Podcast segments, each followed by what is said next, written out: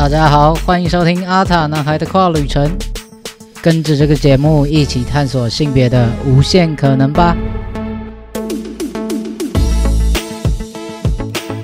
Hello，大家好，我是 David，欢迎收听今天第三十九集的节目啦。今天这集啊，就要来跟大家谈一下所谓的男生要有男生的样子，女生要有女生的样子这件事情。那可能大家听到这边就会想说，哈，有吗？就是现在社会上好像已经没有这么绝对的观念，说男生应该要怎样，女生应该要怎样。我觉得确实是啊，就是比起以前来讲，现在好像不太会说什么哦，男生一定要剪短头发，然后一定要超级阳刚。然后女生呢，就是要留长头发，长发飘逸，然后要有气质，要温柔等等的。现在这些价值好像就不太会这么的被硬性的规定，或者说被强硬要求要怎么样子。可是我觉得还是生活中还是有很多很少意识到，甚至已经习惯到觉得哦，这就是理所当然啊，或是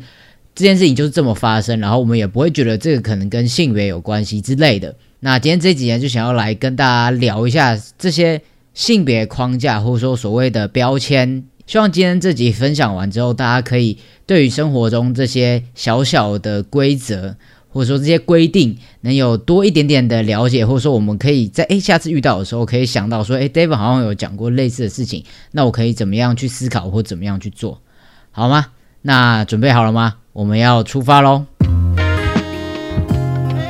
好，那所谓的性别框架，其实简单来讲，它听起来好像是一个很复杂的概念，但其实它很简单，就是性别框架嘛。那性别就是我们可能主流社会谈到的会是男性跟女性，那但是性别之外，其实还有非常多就是二元以外的这些性别。例如说跨性别、跨男、跨女，或是非二元者，或是无性别等等的，其实还有非常多的样貌。那这个框架其实这概念很简单，就是它就像一个框框嘛，就把你框在那边，觉得说如果你是这个性别的话呢，那你就应该要做这些事情，或是如果你这个性别呢，你就是要长这个样子，就是所谓的框架，会去限制说这个性别或是这样子的人，他应该就是要去符合某些规范。这就是所谓的框架，最最最最最常听到或者说多多少少会遇到的，可能就是男生应该要坚强，不可以爱哭，不可以软弱，然后女生呢，她就应该要温文儒雅，还要有气质，不可以恰北北的。这个也不只是影响说哦，女生都会被压抑，就说她她不可以太 open，不可以太外向，不可以太大辣辣。那男生在这个部分也会被压抑，就是他他可能就会变得不善表达他的情绪，因为这个社会就是不鼓励男性这么做嘛，所以他可能受伤了，或是他他有什么样的情绪，他都会闷在心里，或者是他就会压抑住，没办法好好的去跟别人讲，那可能就会衍生出其他更多的问题。所以其实性别框架它不只是。就是压抑女性，就是因为什么，在这个社会就是一个父权结构什么的，然后就女性就是比较可怜，或是比较需要关注等等。其实我觉得每个性别、每个人他都有被压迫的某些层面，所以在呃那个台北市新平办有一个线上的特展是会哭的石头，就在讲关于男性在这个社会他们的情绪或是。他们的伤口等等是不被鼓励表达出来的，所以可能就会有压抑，或者是他是受害，他却没办法去为自己发声，这样子的一个情况也是需要我们更去了解的。OK，那这是第一个，就是关于什么样的性别，他应该要什么样子的气质或什么样子的表现，这是从出生那一刻就会被规范。那一直在到大一点的时候，可能会有像是念书的时候会有制服的问题。就是男生就是穿裤子，女生就是穿裙子，那这是在学校会有的。像我，我小时候就是我国中的时候，就是被规定一定要穿裙子，我真的是痛恨哦，那真的是痛恨，就每次都觉得这些学校 crazy，为什么一定要穿裙子？就是我觉得穿裙子超级不舒服，所以那那个那个时候就是。什么教官啊，或者是学务主任之类，都把我视为眼中钉。还要知道几年级的几班的某某某同学，就是绝对就是常常都不不遵守校规，然后制服都不好好穿之类的，然后就会常常到我们班来探望我。我是一个品性优良，然后成绩还算不错的好学生，但是我觉得背了记了几次过，就是因为我不穿裙子。而而且我我那时候班导师还就是因此，然后还找上我妈，说不行，你看他这样，他那么乖的一个孩子，对不对？然后他就因为不穿裙子，然后就要被记过，他的人生就会留下污点什么什么的。我觉得真是够了。好，总之就是从那个时候，自从小时候的制服开始，然后一直到长大，这社会对于服装的想象就是裙子，它就是女生穿的。男生没有人在穿裙子的，穿那个很娘什么的，或是穿这个会觉得很恶心或是不舒服之类的。所以，嗯，其实对于衣服这件事情，我觉得它它它应该它就只是一个布布品，它就是个织品，它就是一块布料而已。它只是被剪成不同的形状，然后做成不同功能或者说不同形态的样子，但是它不应该是有任何的性别的嘛？对不对？裙子，男生也可以穿裙子啊，女生也可以穿裤子啊。我我觉得我我想表达的不是说哦，男生也可以去穿女生的衣服，或是女生也可以穿男生的衣服。应该是我觉得我穿什么比较适合，或是我想要穿什么东西，那我就可以去做。没有一定要是你才你可以做什么，你可以做什么。所以我觉得这是性别框架的一个概念，就是一直有一个限制，说男生就要在这个框框里面，女生就要在这个框框里面。但其实我们可以。跳脱出这个框框去寻找我觉得舒服的那个样子。那除了你的气质，除了衣服这件事情之外，你在长大一点的时候，可能到高中、大学，很常见的一个性别的框架就是男生就要读理工科，女生就是文组的料。虽然说，呃，这不会是一个规定，就是男生就应该要这样，女生就应该要这样。可是它已经变成是一种默默的在影响我的一些观念。我我其实老实说，我当年真的有真的选我高二的时候选二类组，真的有一部分原因是因为这样子，就是我就觉得说我是男生，然后大家都说男生就是理工科会比较好，所以我应该要也是要选理理工科吧。所以我高二的时候就选了二类组嘛。但是我那一年就是数学跟物理就直接被。荡到歪掉，这样一直到高三的时候，我就觉得不行不行，不能再降下去，不然我真的真的会被死荡。所以我在几经思考跟挣扎之后，我高三又转到一类组。大家都说我就是呃被二类淘汰的人类。好，没关系，对我就是这样。其实我我确实我知道我自己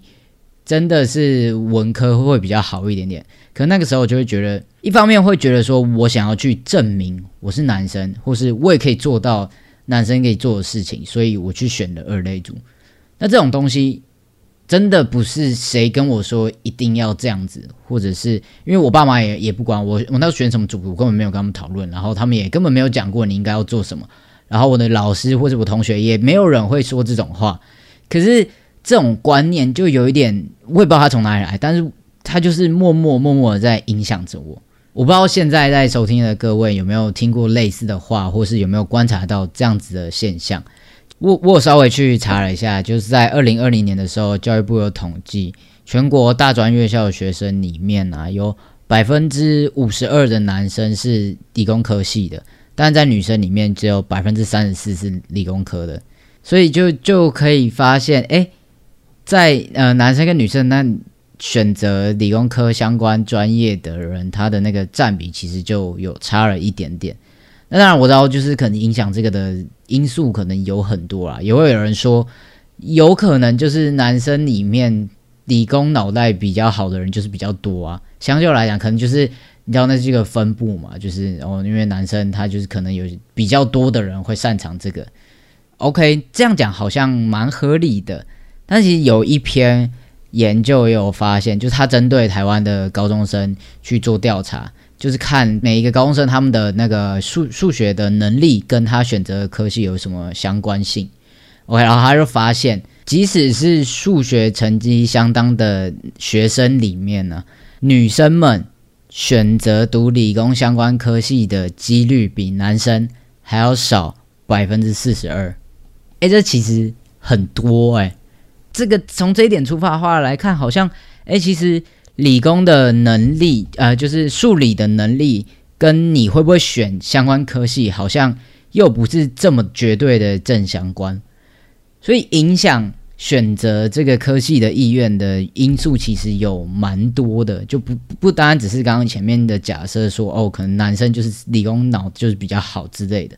其实这一点又可以扣回到我刚刚前面讲，就是所谓的性别框架或性别刻板印象，其实是潜藏在我们的生活当中的。你有可能很没有去意识到这件事情发生，你会觉得这件事情好像很正常，或是会觉得诶也没有什么不对啊，好像是习以为常的东西。但其实它可能就是这样子的性别框架，这样子的概念，其实还是有可能一直在生活中上演，甚至到长大一点之后，可能每一个人他的人生目标也会跟这个社会对性别的一些规范有关系。例如说，有些男生他可能会被讲说：“哎，你现在现在工作这么不稳定，然后你收入这么不稳定，你还敢交女朋友啊？”你应该要先有担当，应该要先就是把你的家计顾好之后，然后再去想一些有的没的，或者是有些男生会说：“哦，我现在还没有钱，或者是我没车没房，所以我不能结婚。”这个就是一个对于这个社会对于男生他应该要做到的事情，他需要养家，他需要负担起成为这个呃一个家庭经济支柱这样子的角色，甚至。小一点点的事情来说，就是可能男男女出去约会的时候，可能会说希望男生付钱之类的。当然，这一点可能现在很多人会去打破，会 A A 什么的。但总之就是这样子的观念，其实还是存在在这个社会。其实就是小到这种你去吃饭、去看电影付钱，大到你要养一个家，或者是你一个家庭的生活开销等等的。其实社会对于男性的期待就是你要负起经济的这个责任。那。男生要养家，相对的女生就是要持家。有些人，有些女生就会被说：“哦，你不会洗碗，你不会拖地，不会洗衣服，你不会做家事，以后怎么嫁得出去？或是这样，谁还要你？”好像女生她生来需要做的事情就是整理好家里，然后嫁一个好丈夫，就是她人生终极目标，没有其他的。也会有人说什么女生不需要念书念太好，不需要做太好的工作，反正你以后都是要嫁人之类的。我相信，即使你没有。遵守这些东西，或是你没有被这样子规范，但是多多少少这种话，你一定在某些时刻有听过，不管是对你讲还是对其他人讲，这种东西真的是每天都会在生活中上演。这个社会对于男生、对于女生、对于特定性别，它应该要是什么样子，都有成千上万个规范，甚至。好，我举一个很很很很很日常、很简单的例子来讲，甚至你去喝酒的时候，就是你去跟朋友去酒吧喝酒的时候，如果是男生，他有可能就会被讲，看你是不是男人呐？大家叫你没干林之类的，你怎么这么不会喝？你是不是男的？啊？或者是如果是女生的话，可能就会被说，啊，你怎么这么会喝？你酒量这么好，你是不是很会玩？你玩很大哦之类的。你看，连酒量这种事情上面都会有男女这样角色，或是他们的差异。就这社会其实对于男生跟女生有太多太多的既有固定僵化的想象。好，我讲好像有点越来越生气，但总之我想表达就是，我我刚刚提到都是一些很大然后很简单，大家可能很常会听到的，可能比较容易引起共鸣。其实生活中其实还有很多细小的，或者是大家可能没有注意到的。都是对于性别，对于男生，对于女生，应该要是什么样子，有很多的框架。那当然，除了我刚刚前面讲到的男生跟女生之外，这世界上还有各式各样的性别，也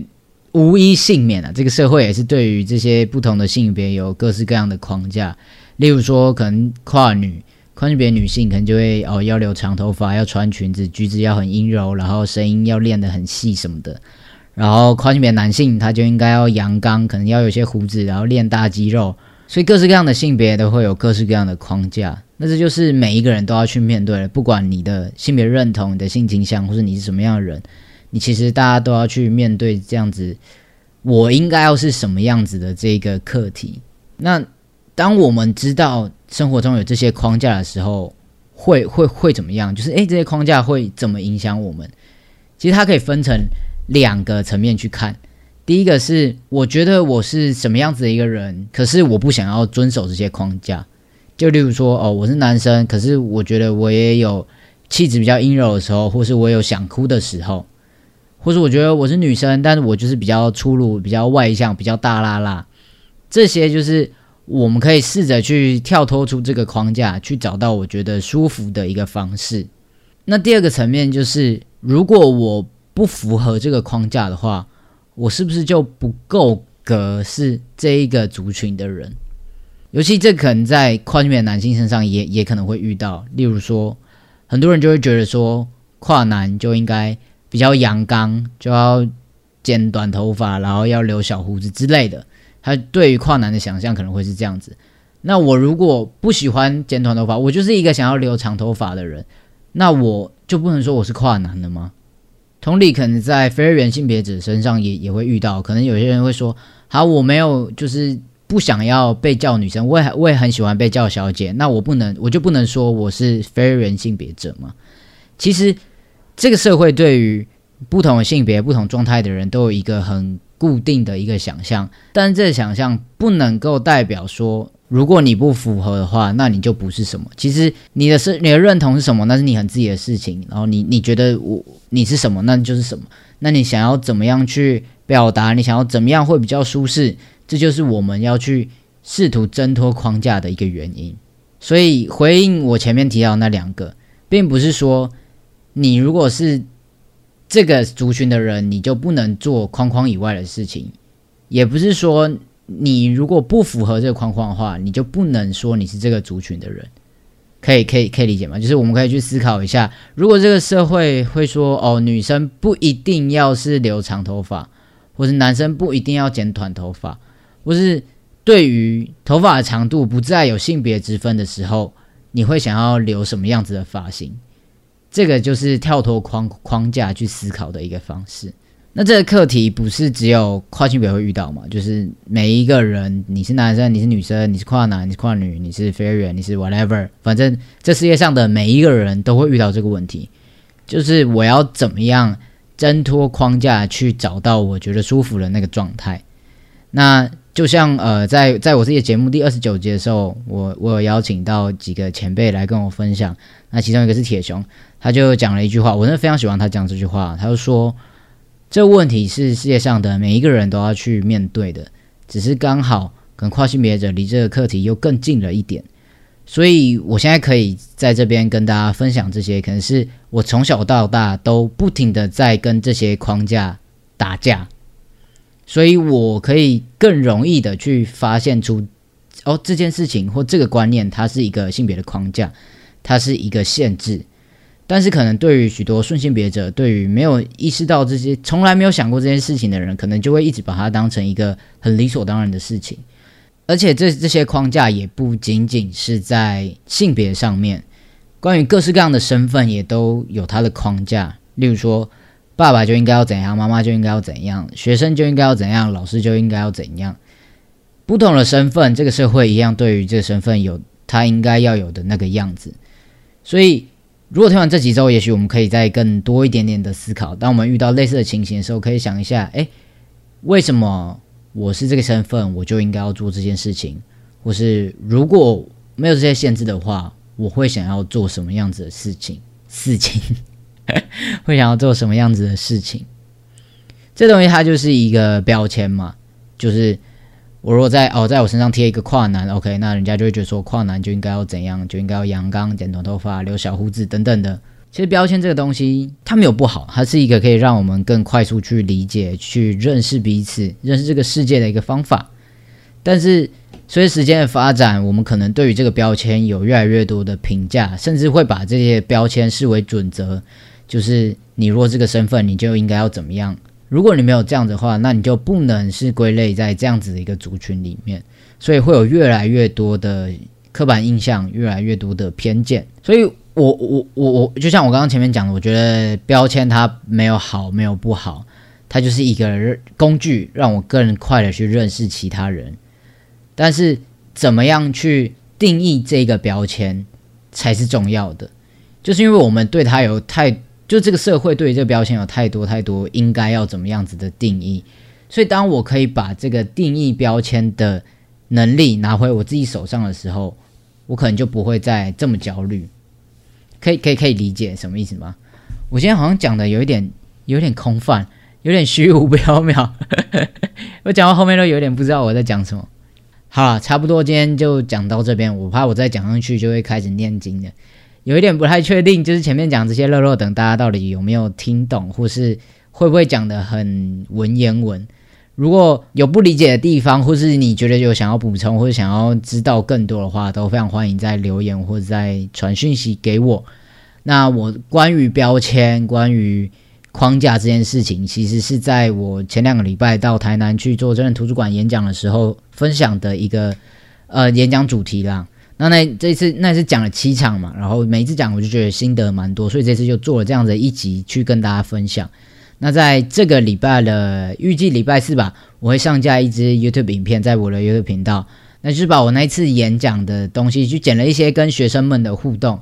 其实因为每一个人他们的想法跟他会经历到的事情，都跟生活环境啊、成长背景非常有关。那我可能一直以来都在舒适圈里面，我遇到人，我身边发生的事情，其实都都是这个样子，我好像可以理解。但我这一次到台南去演讲之后，然后跟他们互动。才发现其实有很多不一样的观点，或者说会遇到不一样的事情，所以呃那次互动其实都蛮有趣的，我就把它都捡起来，然后变成一支 YouTube 的影片。那大家非常欢迎大家到时候再去看，去听听看不一样的故事，然后从不同的角度去看性别框架这件事情。也许对于以后你在遇到类似的事情的时候，可以让你有一个哎。更容易开启一个开关，说意识到这个东西它可能是一个性别刻板印象，那我可以怎么样去思考，怎么样去应对？OK，好了，那这就是这一集想要带给大家的东西。如果有任何疑问，都非常欢迎再来问我。阿塔男孩的跨旅程不定期出发，我们就下一集再见喽，拜拜。